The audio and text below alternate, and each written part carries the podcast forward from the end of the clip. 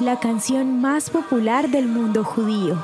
Hay una expresión hebrea convertida en folclore. Se trata de la canción Hava Nahila. Con la melodía pegadiza se ha convertido en la canción más conocida por los judíos en todo el mundo.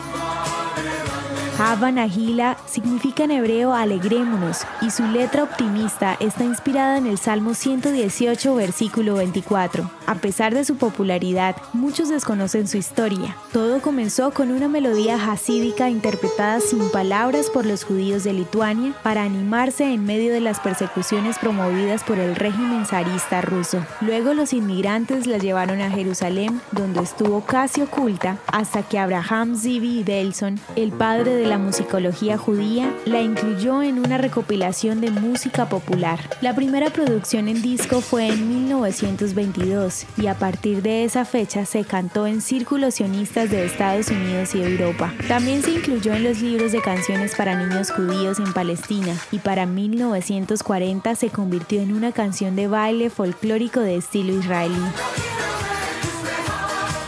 En 1950 comenzó a llamar la atención en América, convirtiéndose en un éxito altamente solicitado en las pistas de baile. Aban Aguila apareció en películas israelíes e hizo parte de las celebraciones judías alcanzando tal éxito que llegó a ser grabada en ritmos como jazz, punk, rock,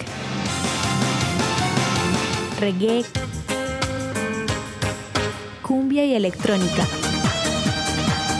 siendo interpretada por cantantes y agrupaciones no judías. Al escucharla quizás te hará pensar en un grupo de personas tomadas de la mano danzando de alegría, porque eso es justamente lo que significa. Alegrémonos. Aban Aguila, una canción que te hará pensar en Israel.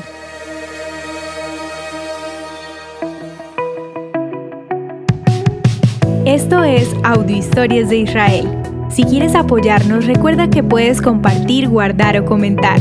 Estaremos agradecidos de que nos ayudes a correr la voz. El contenido original de Audio Historias de Israel fue provisto y realizado por Philos Project.